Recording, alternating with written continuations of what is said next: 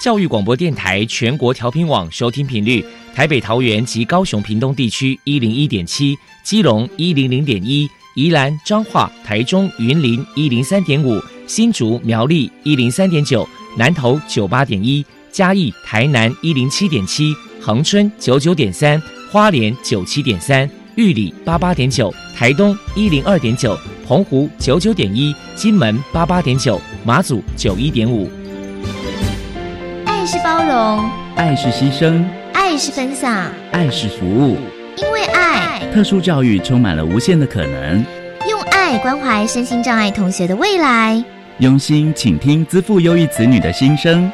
欢迎老师、家长、同学们，大家一起加入特别的爱这个大家庭。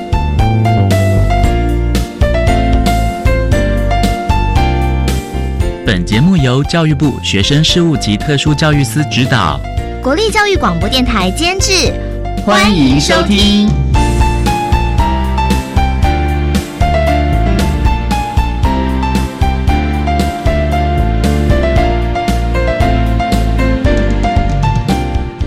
因为爱，我们在空中相聚，欢迎您再度收听特别的爱，我是小莹。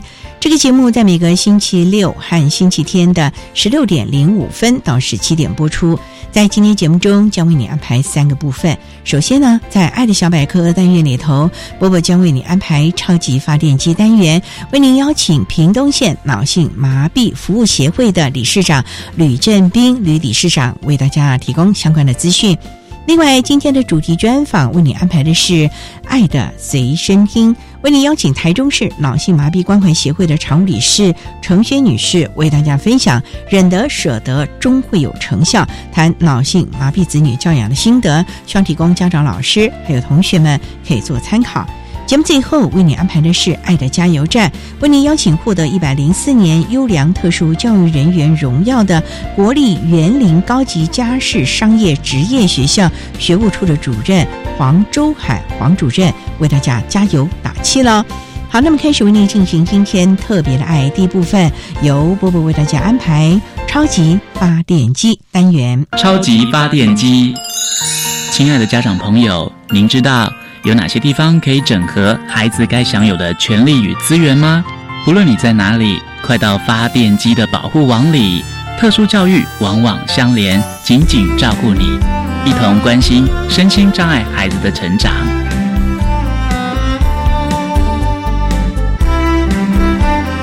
大家好，我是 Bobo。今天的超级发电机，我们特别邀请到屏东县脑性麻痹服务协会的理事长。吕正斌先生来跟大家介绍协会的相关服务。首先，我们先请理事长来谈一谈协会成立的背景跟服务的目的是什么呢？屏东脑麻协会在民国一零五年四月三十号创办，在一零五年的七月十二日登记法人。我们屏东脑麻协会是结合一些热心脑性麻痹附件工作的人员的力量。致力于脑性麻痹者的一个福建，还有一些相关的，比如说就业工作的发展，这个为宗旨跟目的。很荣幸的是，我们在一零七年三月二十二日，我们成立的附设日间照顾中心，在四月一号开始营运，主要是提供失能脑麻者跟。家属一个共同照护的家园。我们在四月三十号邀请到行政院长呃赖院长，然后还有我们屏东县的大家长潘县长一起莅临来揭牌以及参访的工作。呃，屏东脑麻协会率全国之先设立了第一处以脑性麻痹失能身心障碍者为主要服务对象的日间照顾中心。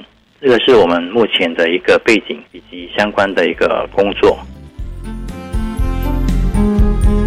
接下来，我们就请理事长来介绍一下协会的服务对象和服务项目包含了哪一些。服务的对象主要是以脑性麻痹患者跟家属为主，那其他的以身心障碍者拥有身心障碍者手册的为辅。包含的项目有脑性麻痹的复健计划，这个计划主要是降低障碍者的程度，然后还有我们争取脑性麻痹者的就学机会，保障他们就学的一些权益。争取我们脑性麻痹者一个职业训练，以及庇护商店等的就业的事项，主要是促进他们生活的独立。那还有提供我们脑性麻痹者的家庭的支持服务，办理一些长期照顾的服务，提供我们脑性麻痹者的一些，比如说问题的咨询啊，或者社会教育的一个推广。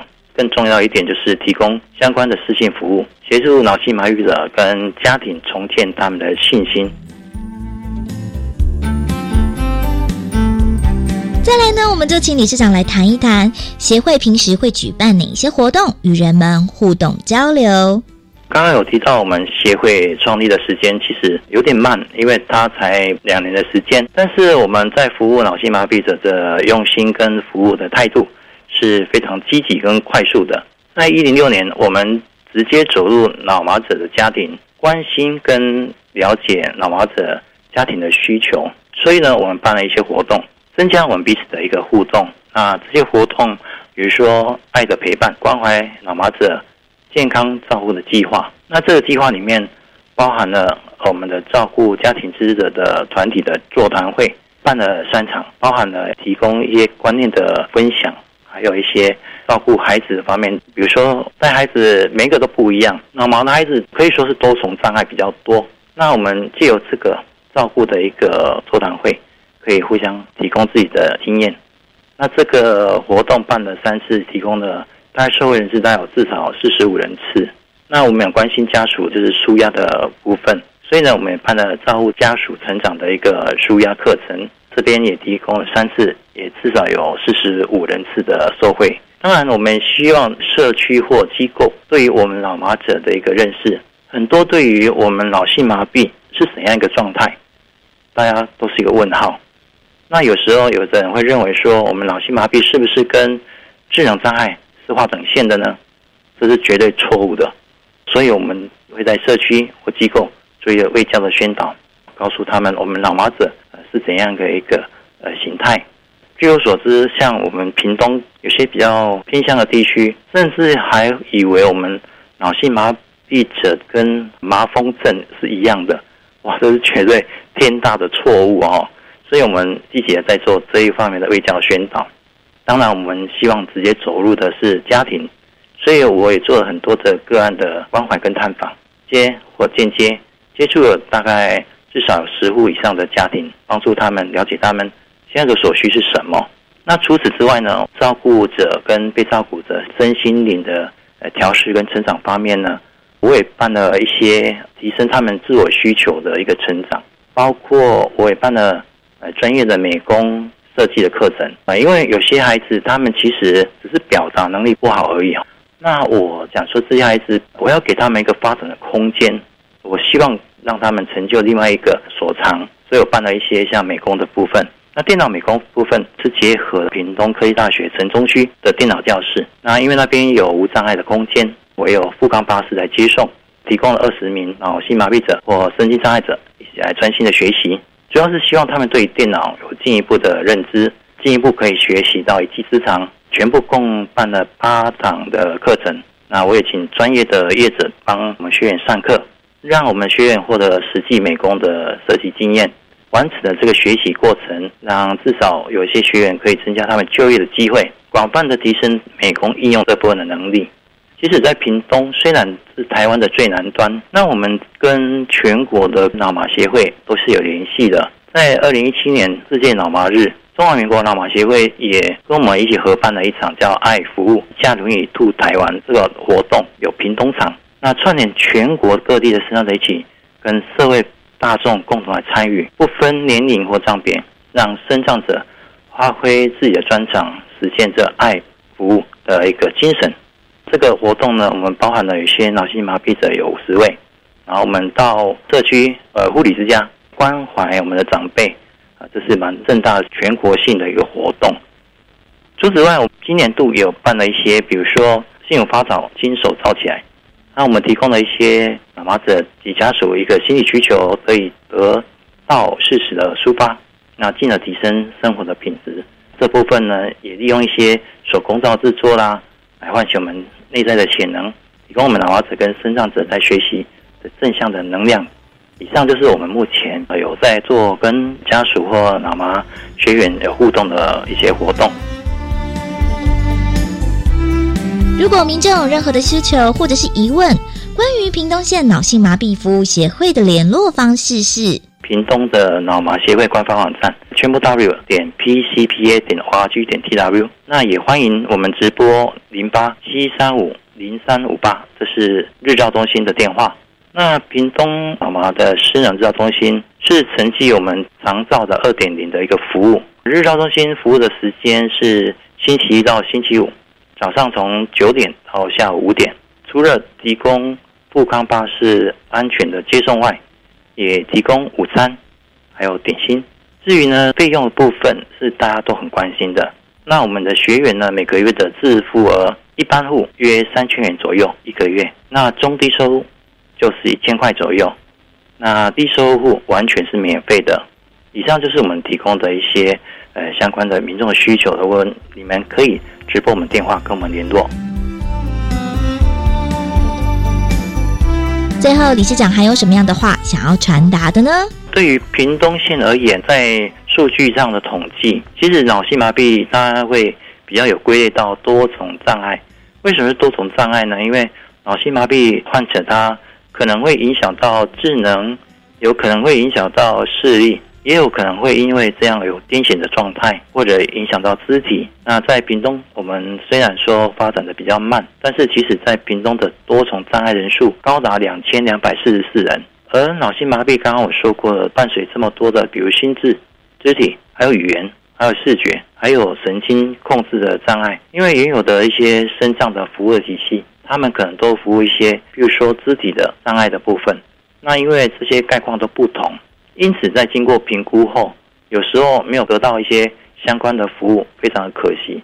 刚刚我说的，这样子就是脑麻孩子可能离开了学校，他只能留置在家中。那这些孩子留在家中，其实如果以目前他们要到安养中心的话，其实是有难度的。第一个不是只有经费的难度，是照顾方面的一些相关的措施，政府并没有很好的配套措施，可能在收费上就是一个昂贵的价格了。那我们希望就是让他们在我们日照中心帮业服务的时候，我的感觉是一个身体有障碍的人，不代表说他们没有权利获得一个有品质的生活。障碍呢，不是他们生命的全部，那他们也有权利享受应该有的照顾服务。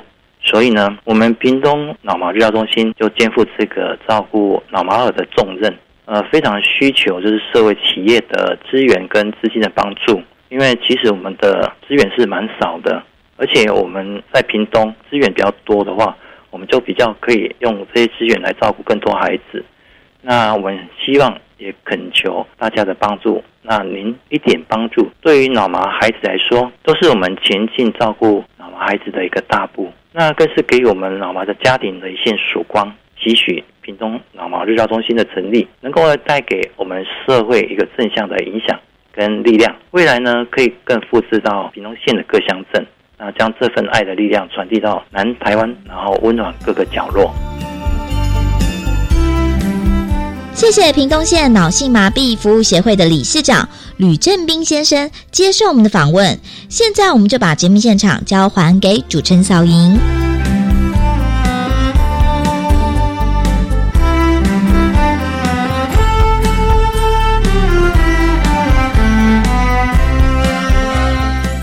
谢谢屏东县脑性麻痹服务协会的吕振斌理事长以及波波为大家提供的资讯，希望提供大家可以做参考啦。您现在所收听的节目是国立教育广播电台特别的爱，这个节目在每个星期六和星期天的十六点零五分到十七点播出。接下来为您进行今天的主题专访，今天的主题专访为您安排的是《爱的随身听》，为您邀请台中市脑性麻痹关怀协会的常务理事。是赵桂元女士，也是程轩女士，为大家分享“忍得舍得，终会有成效”谈脑性麻痹子女教养的心得，希望提供家长、老师还有同学们可以做参考了。好，那么开始为您进行今天特别爱的主题专访，《爱的随身听》。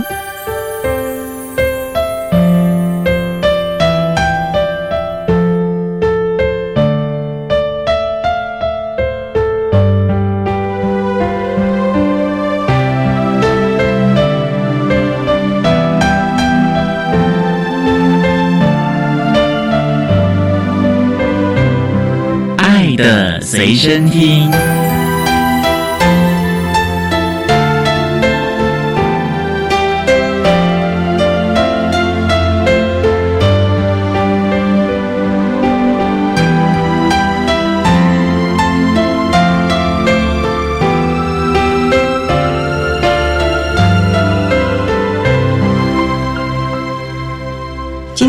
邀请到的是台中市脑性麻痹关怀协会的常务理事赵慧云女士，也是陈轩女士。陈女士您好，主持人好，听众大家好。今天啊，特别邀请陈轩女士啊，为大家来分享“忍得舍得，终会有成就”，谈脑性麻痹子女教养的心得。刚才我们介绍您是赵桂云女士，又是陈轩女士，怎么会有这两个名字呢？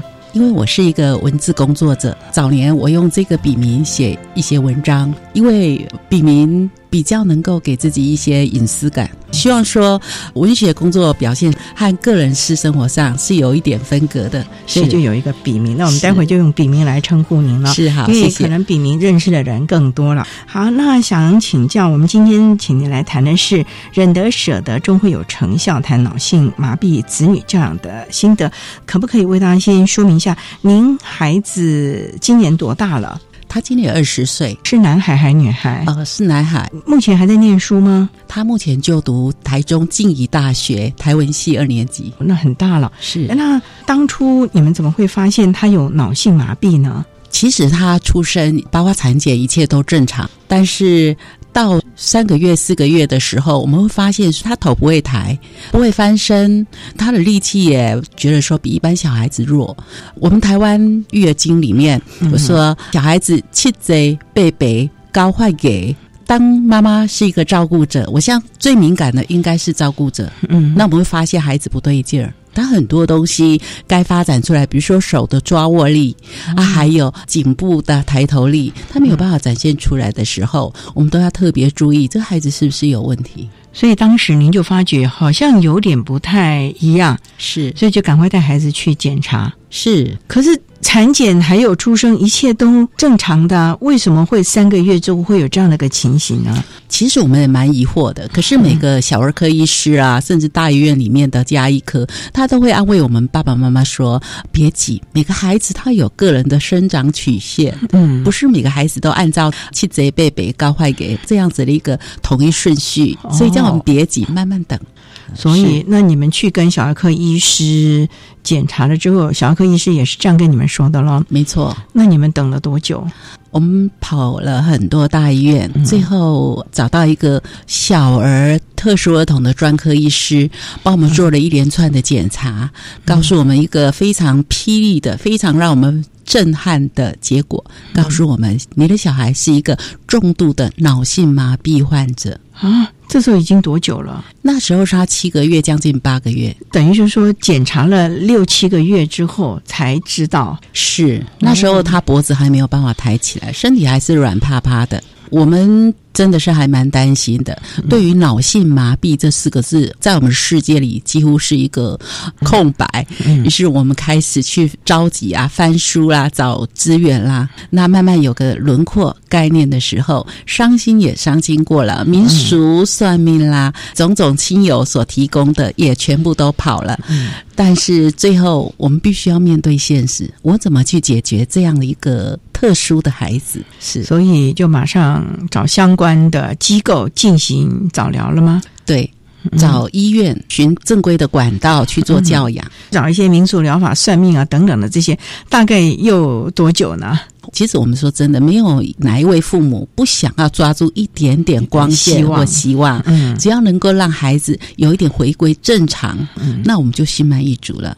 于是我们就像一个即将溺水的家长，不断的找到一根小小的树枝，乃至一个木板，我们都很希望抓住一些希望。正规的治疗之外。包括是所有的治疗，我们是同行进行，而不是分段，所以也是耗费了很多的心力和时间了啊。好，那我们稍待啊，再请台中市脑性麻痹关怀协会的常务理事程轩女士，再为大家分享“忍得舍得，终会有成效”谈脑性麻痹子女教养的心得。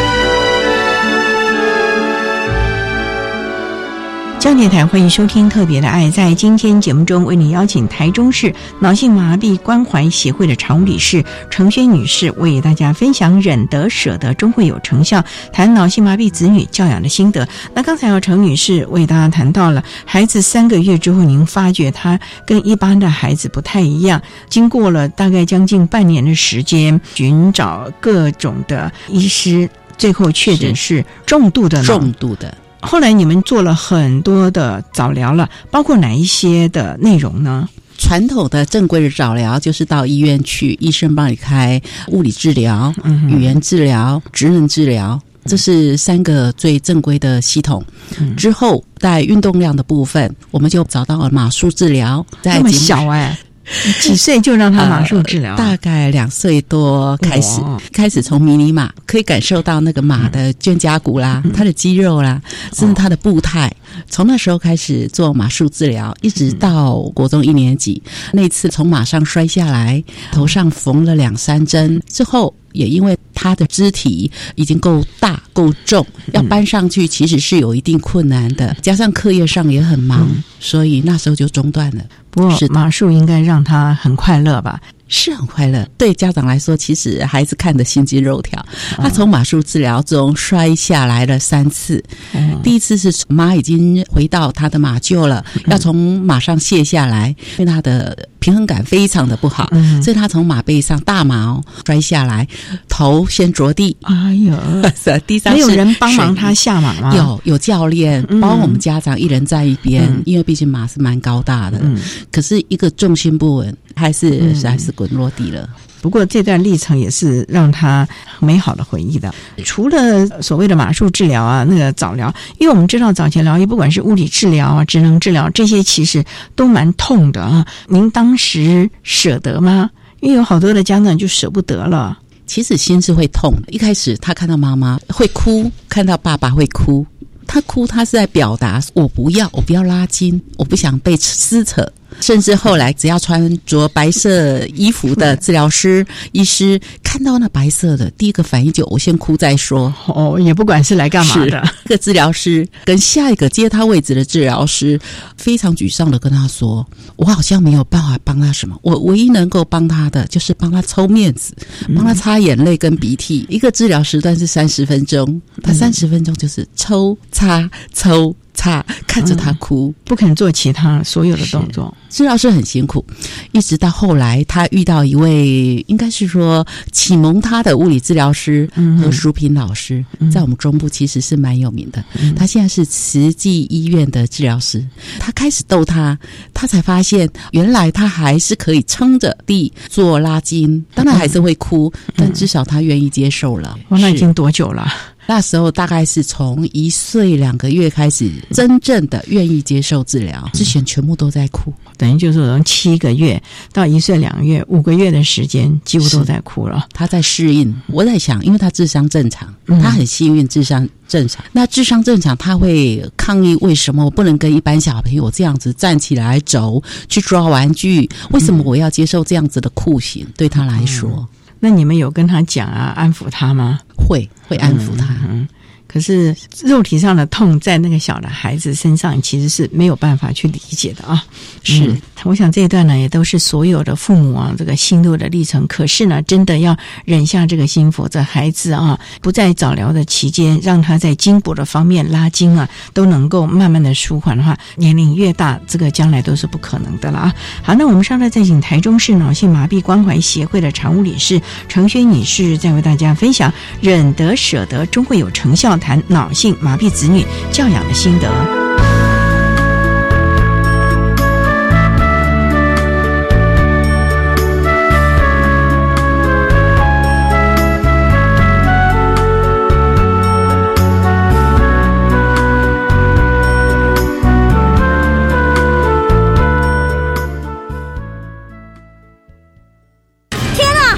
食品工厂好像使用违法添加物哎！食品检举，请打一九一九。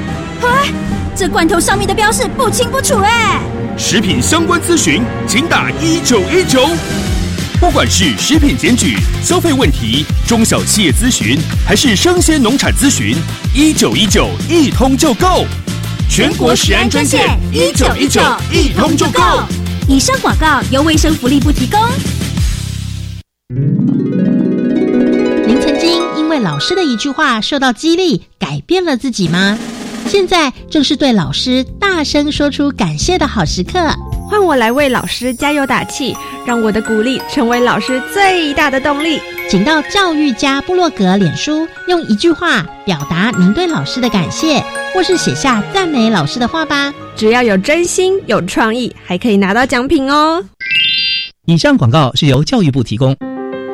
给爱孩子的你，被宝贝翻开第一本书，学习知识是改变生命的开始。我是爱心班长瑞莎，欢迎你参加中义基金会同学福利社计划。用爱和关怀帮助弱势孩子幸福上学。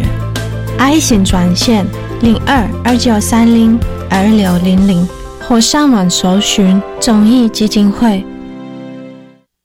管那么的水，落嘎西木啊！大家好，我们是欧开合唱团。您现在收听的是教育。电台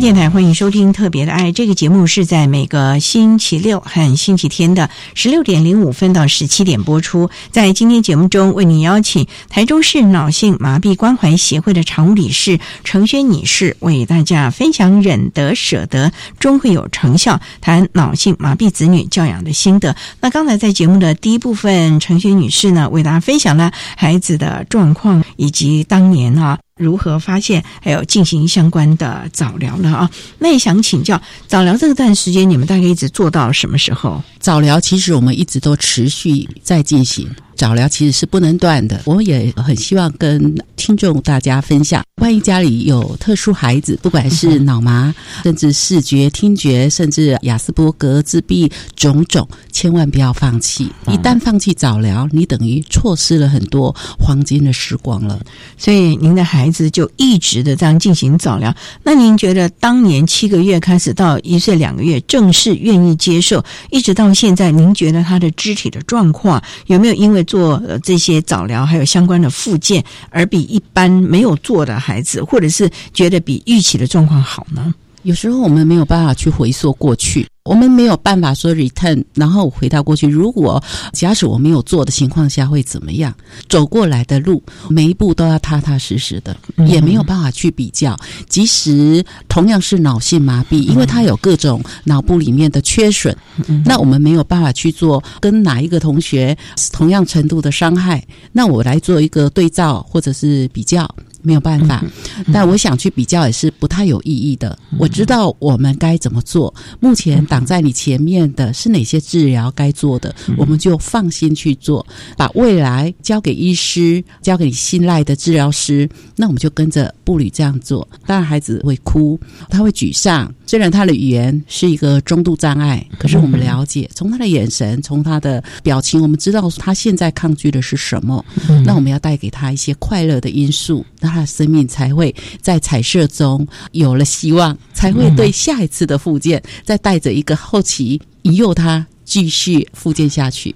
所以这个历程呢是不可少的了啊！可是呢，到底成效如何，我们不能够一概论之，而是要看每个孩子不同的状况。我也想请教陈女士，她有进幼儿园吗？有。一般的还是特殊的？它是上特殊的，在十方启能中心。那那个启能中心最主要，我们选择它，第一个是因为它很多是属于脑性麻痹啦，而且是属于比较幼小阶段的孩子。这个中心里有语言治疗师、物理治疗师、职能治疗师，甚至搭配的医院医师助诊。嗯，所以在那个地方，其实我们是可以很放心的。所以选择了这个。那在这个幼儿园里面。除了我们这些医疗专团介入之外，那学习上呢，有没有教他们游戏啊，或者是同台的互动啊？因为这个是幼儿园一个很重要的具备的一个能力啊。刚开始进去的时候，他们班上只有四位同学，四位啊，四位同学，两位老师。我们之所以选择这样子，是因为第一个，刚刚说过他的医疗设备、治疗师设备，那还有就是他有专业的团队社工，会带他们去户外教学，还会有一些志工社工会帮忙，比如说家长没空的时候推推轮椅。他的同学的互动跟一般幼儿园的互动其实是不太相同的。那每一位孩子都是特殊儿童，他们会互相鼓励说。站好，老师说站好，你不要哭，等一下就好了，会彼此安慰。也有可能四个孩子一起哭，那时候就会比较困扰，那家长就要入班去协助老师。那您那个时候有入班吗？偶尔只要我有空，我会入班。那孩子看到你入班，会不会就开始撒娇了？通常我发现那个班级已经在老师的控制之下，我就会退在后面，让他看不到的地方。哦，只是还是默默的关心他，看需要什么协助的时候，赶快适时的进入了。对，因为这样子对老师其实是一个很大的助力支持。如果老师有家长的支持，他至少会知道家长在关心的孩子，随时在后面帮他一。把，嗯，他会放胆的去发挥他的教育专长。孩子在这个十方念了多久？三四年哦，入国小大班幼儿园毕业。那这段时间，您看到他有些什么样的成长或者是改变呢？幼儿园其实是很重要的启蒙阶段呢。他很幸运遇到一个幼儿园的老师，佩金老师。佩金老师当时他还没有结婚，对于带班上四位孩子几乎都把视如己出。他知道我的孩子是智商没有受损，其他三位智商都受损，所以他会特别开电脑给我儿子玩电动。哦，玩电动，那他可以不睡午觉，对我孩子来说是一个很大的鼓舞。他会觉得我是班长，我可以监督孩子，协助老师照顾孩子。他一边玩电脑，一方面说你要睡觉，是是。这对小朋友来。说哇，那不得了，很大的肯定哎！是老师放学回家的时候会借两三本绘本，告诉他你要把这本书，请妈妈陪你读完，明天告诉我它里面是什么。虽然老师知道我的孩子是语障中度。他只能用点头、摇头，甚至是眨眼睛。他虽然会讲，可是语音非常的不清楚，我们只能猜。后来幼儿园老师他还教他注音符号，就像一般幼稚园老师这样子啊，只是说他用的不是铅笔，而是电脑吗？不是电脑，他滑鼠还没有办法用，找不到一个适合的滑鼠，因为他手的张力非常大。他试着用一些彩色笔，请指引治疗师再做一个妥善的改变，他可以写很大很大。发的一个啵啵么分所以我们非常感谢这位老师。嗯，慢慢慢慢的也让孩子有了信心，发现说：“哎，我可以学习哦。”是的，所以我想呢，每个教育阶段的老师都是孩子的贵人。只要您想出一个。对他有效有用的方法，其实对孩子就是终身受用了啊！好，那我们稍待再请台中市脑性麻痹关怀协会的常务理事程轩女士，再为大家分享“忍得舍得终会有成就”谈脑性麻痹子女的教养心得。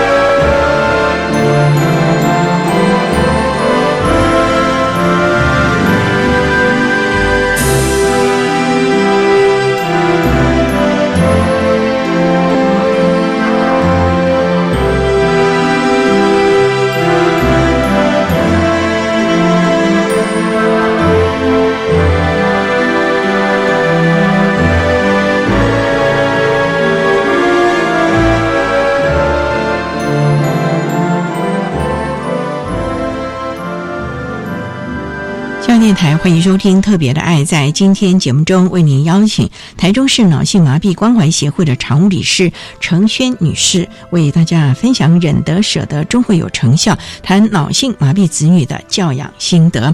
刚才啊，程女士为大家分享了孩子在幼儿园早期疗愈这个部分呢，治疗师还有幼儿园的老师呢，都提供了非常大的协助。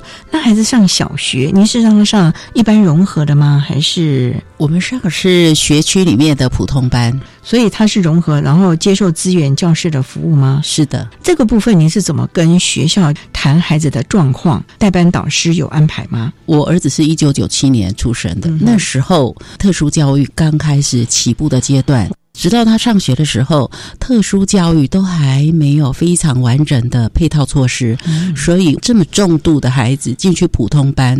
不要说老师、校长很恐慌，就连我们家长其实也是很彷徨无助。我们不知道学校能够提供给我们什么样的协助，我们只好边读边学边看，觉得需要磨合的地方，我们彼此去讨论。首先，我们的学校。不算大，在沟通的过程也都还算融洽。那我们只能说，我们孩子真的遇到很多贵人，我们也很感谢愿意改变、愿意包容、接纳我们孩子的这些师长们。例如说，一进去可能就要开始学写字啦，爸爸妈妈啊，各种的，甚至国语文啊、数学、算术这些，怎么样来协助您的孩子写字啊，或者是该有的，因为还是会有评量啊。毕竟一路走来，我们阅读了相关，甚至医师、治疗师提供给我们蛮多的资源，所以早疗这一段给我们很多后面的信心。我孩子毕竟是高张，他的手甚至要握起来，笔就没有办法放下去。所以如果说要写字的话，包括数字啦，包括国语的国字，那我们必须要知道说他的张力到底已经发展到进展到什么阶段，他的手甚至没有办法握笔。我自己亲自陪他陪读。他在握笔写字的时候，我是握着他的手的，那我可以感受到他的张力。我一直帮他协助他握住他的手，这样子写字，握到二年级接近三年级的时候，我才慢慢放手。表示说他可以控制自己的肌肉张力了吗？应该是说我握住他的手的时候，我会告诉他：“妈妈只是帮你 focus 你的手的姿势而已，但是你要自己出力，你必须要用自己的意志力去排除那些不良的张力。”我的孩子他似乎也懂得这些诀窍，可是他没有办法完全自主控制，所以我用了三年的时间，到最后我可以完全放手让他写，他自己琢磨那样张力什么时候可以握。可是，一直到现在，我要让他握笔的时候，我必须要把笔放到他的手掌心，帮他把手指压住对的位置，他才有办法写。后来，我们的治疗师非常的惊讶，说：“你这么重度的孩子，居然能够写字，在他个案里面还是第一招。”虽然一句话，可是听在我们家长的耳里，我觉得说非常非常的肯定。所以这段时间，就是你们不排除任何的方式协助孩子，哪怕是写字，你也会在旁边亲力亲为的协助孩子知道握笔的诀窍。那吃饭呢，等等的这些呢，是不是也帮他了解如何的出力使力呢？我们曾经花过很多的心力在协助他生活自理、吃饭啊、握笔啦、拿东西的时候，很简单的生活自理。可是其实还是蛮挫败的，因为他的张力非常的强，他的手能够握笔，只能小范围的移动，他没有办法大范围的一个弧度的移动。所以他吃饭一开始是汤匙是特制的，职能治疗师特制一个汤匙给他吃，然后买买当时国外进口的一些碗，都有七瓷的碗。到后来发现他真的蛮困难的，而且他会花很长的时间去吃饭，吃了饭可能要两三个小时。他咀嚼能力还可以吗？咀嚼还好。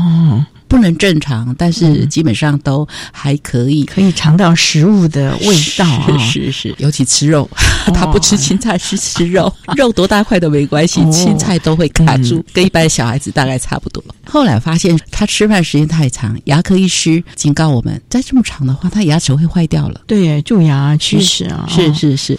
后来我们想到一个方法，你必须有所取有所舍，我们就干脆喂他。到现在还是喂的，到现在还是喂的，因为缩短那个用餐的时间，让牙齿的清洁，所以你们也很重视他的牙齿的保健呢。是的，为什么呢？因为好多的家长就忽略到这一块，认为说没关系啊，没有想到这一块。你们怎么会这么早就想到了要注意口腔保健？牙齿真是痛起来会要人命。对，它可能比身体上任何疾病还要痛。若是他口腔不好，我们正常人都已经很痛很难照顾了，更何况他是一个特殊儿童。嗯，所以我们一开始就觉得有必要定期的做检查。还好，我们的牙科医师也是一个特殊儿童的牙科医师，哦，他这方面给我们也很多正确的知识、治疗的保养方式。那我们算是一个非常听话的患者家属，医生怎么说我们就怎么做，也是很尊重专业，因为知道这样的专业是对孩子好的，所以再怎么辛苦，你们也都愿意帮孩子做洁牙等等的步骤了。是的，所以孩子的口腔健康不错吧？目前都还好，嗯医生只要有不满意，我们回来就加紧练习。医生还会不满意哦，是有时候会把教去告诉我们，最近刷牙是不正确的，要这样刷。他亲自示范给我们看，所以到现在是你们帮忙刷吗？我们家是有请外啦，因为毕竟我还在上班，也得把那个外籍看护工请去医师亲自教嘛。医师有时候会直接责备他，哦这个也要这样刷。啊，你这样不刷的话，这孩子牙齿会坏掉的。有的时候我们说好用，对对对，比这个雇主直接说来的有用多了啊。所以呢，其实一个孩子有赖各方面的专业来成就的啊。好，那我们稍待哈、再请台中市脑性麻痹关怀协会的常务理事程轩女士，再为大家分享“忍得舍得终会有成效”谈脑性麻痹子女的教养心得。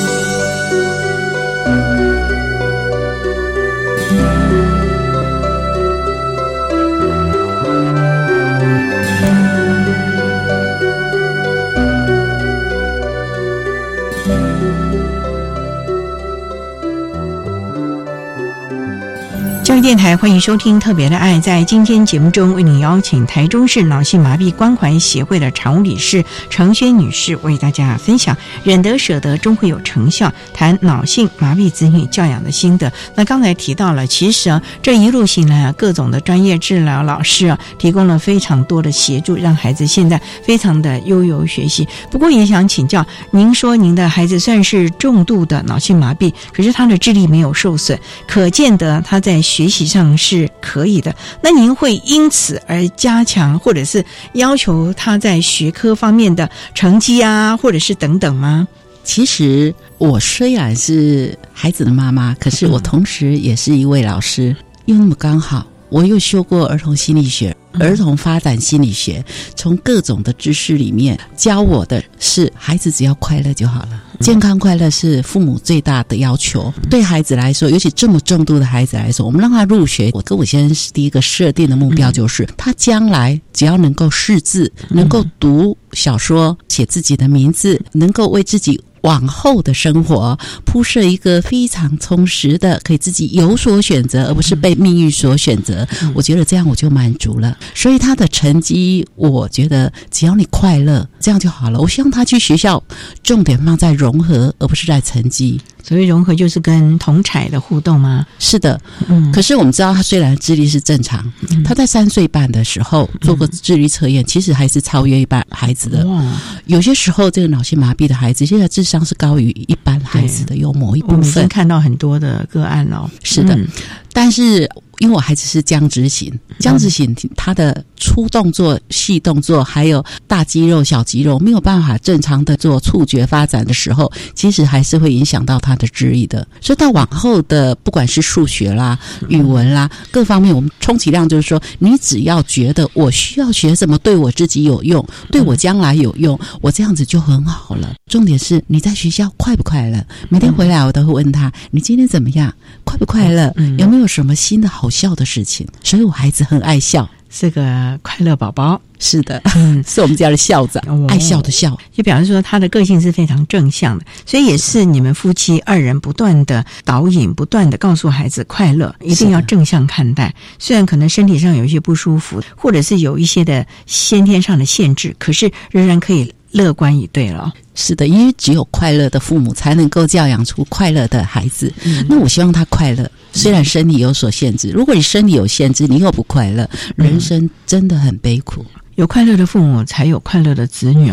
那想请教，您看您的先生是怎么样的让自己快乐呢？因为现实就是这个样子。我们不要说苦中作乐，可是起码我们看到了，您看您先生是很积极的、正向的去面对每一天。您看您先生怎么走过？因为有很多的先生一听到孩子这种状况之后，第一个所有事情全部交给太太，甚至有的还会落跑躲避了。你们夫妻是怎么一起同心协力的呢？其实我跟我先生，医生告诉我们说，你孩子是终身脑性麻痹，而且是重度的，将来自理能力是零的。一开始我们真的是很彷徨，后来面对现实之后，我们必须要往前走。我们两个坐下来想一想未来的规划，包括孩子长大了他可以做什么，我们怎么样帮他预设他将来的生活。未来我们不可知，可是我们怎么样让自己快乐的面对各种挑战与困难？我自己还蛮幸运的，我们夫妻之间目标是非常一致的。我们会为每一年设计一趟比较远的旅行。你们两个呢，还是全家？是全家，因为我们知道，我这个重度脑麻的孩子，将来长大行动会更不便。趁他现在还抓得住，可以一手就抱着走的时候，我们就会带他走世界各地。你们去了哪些地方啊？我们去加拿大，让他碰碰雪。然后我们去苏门答腊，印尼住了一些比较偏僻的小岛，住在水中屋钓鱼。我们特地为孩子买比较大一点的地球仪，告诉他我们要从这里飞。嗯，然后飞过哪里？飞过呃什么地方？去过几个国家？大概一年会排个两次旅行，比较长远的旅行支撑了我们全家共同的目标。眼前的苦不算什么，我们下一趟目标在哪里？哦，把这些目标度过了，我们下次就可以去度假了。这是全家人给自己舒压最好的方式，也就是让孩子努力积极的做相关的复健。是的，呃，各方面的学习。那爸爸妈妈也快乐的陪着孩子一同。的度过，只是给予必要的协助了。是的，所以这一路行来，其实有苦有乐。可是看到孩子如今这样快乐的成长，其实是很大的安慰了。是校长经过他们教室进去，跟学生讲一段小故事、小话。第一个笑的一定是我孩子，一直到大学，现在每一个系主任啊，甚至教授，他进教室讲到一点点好笑的，第一个笑的一定是我孩子。那我必须要控制他说不要笑点这么低。但是校长啦、老师听到的时候没关系，他的笑对我来说是多么大的鼓舞啊！起码有人共鸣，是 是，所以这个孩子真的很可爱啊！回首来时路，有些什么样的想法？尤其对相关的家长呢？带这样的孩子，也许在别人眼里是很辛苦的，但是只要给孩子百分之一百的支持，给自己百分之一百的支持，人生走怎么样的路，这是你的人生，希望大家一起努力。你的人生由你自己来决定。因为你想要什么样的人生，由你现在就要开始规划，而孩子未来的蓝图也是由他从小开始，慢慢为他形塑建构了啊。好，那我们今天也非常的谢谢台中市脑性麻痹关怀协会的常务理事程轩女士为大家分享“忍得舍得终会有成效”谈脑性麻痹子女的教养心得，非常谢谢程女士的分享，谢谢您，谢谢大家。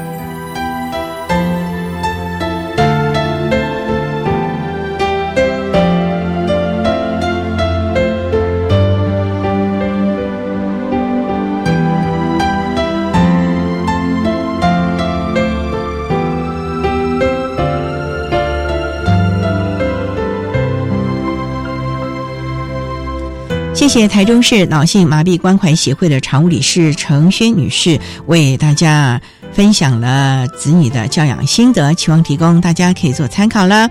您现在所收听的节目是国立教育广播电台特别的爱节目，最后为您安排的是爱的加油站，为您邀请获得一百零四年优良特殊教育人员荣耀的国立园林高级家事商业职业学校学务处的主任黄周海黄主任为大家加油打气喽。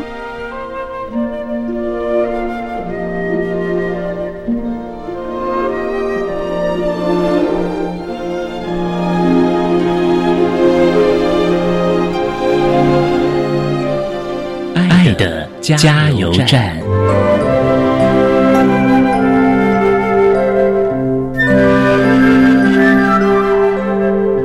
各位听众，大家好，我是国立园林高级家事商业职业学校的学务主任黄周海。针对高职教育阶段特教生的养成跟辅导的注意事项，在这边有几点建议跟大家分享。第一点，在学校部分提供一些适当的课程，还有作业跟评量方式，针对学生个别化的一个差异，还有符合学生不同的兴趣和需求，调整课程内容，好让学生能够对课程呢有所喜爱。第二点。对于低成就学生呢，哈，长期的学习困难累积，当然会产生一些情绪障碍或者拒学等等。建议呢，哈，教师在课堂上能够运用相关的一些形成性或诊断性的测验评量工具，予以适当的资源跟支持。当然，家长也要关心啊，或者给予辅助，切记不要怕孩子太累啊，或者怎么样啊，哈，让学生能轻松就过了。第三点。一学校特色发展的一个课程，学生因依自我的兴趣选择所喜欢的学校，这点我觉得蛮重要的。比如说，他如果喜欢家事类，当然来念园林家商是 OK 的，他可以得到很多的成长。那如果他喜欢工业类的话，可能要安排他到其他的工业类科学校，或者说其他有特色课程的学校去做一个学习。第四点。可以了解社区的资源状况，洽询适当的厂商，争取适合学生实习一个工作内容。透过社区的职辅员给予相关的课程工作。第二个部分呢，也可以透过家长呢，针对社区认识的村里长能够支援啊，或者说邻居能够支援的实习场所，或者是可以透过老师、学校跟业界做一个互动，提出了一个实习场所。透过这样的一个机会，提供给学生选择他未来。想从事的一个职场。那另外在这个部分哈，我们要适度关心学生工作状况，比如说像出缺勤的状况，因为有时候做累的话，他们可能会说啊，明天休息一下，后天休息一下，这样会慢慢的养成一个怠惰一个心理。那另外在职场的一些动态啊，或者是安全部分，可以透过观察哈，给予学生适当的一个建议。那其实，在学习状况的部分，可以跟店家或者是里面的一些店员啊，或者老师啊，或家长也可以适度的去做一个关注，多方来辅导学生，积极的在职场能够就定位，为自己的未来能够达到一个谋生能力。最后，在营造促成优质的一个学习环境，我想教师应该配合班级啊，或者是学校的一个资源，透过家庭协助环境的造就来营造。同学之间哈能够成功学习的一个动力，大概以这五点来跟各位互相勉励。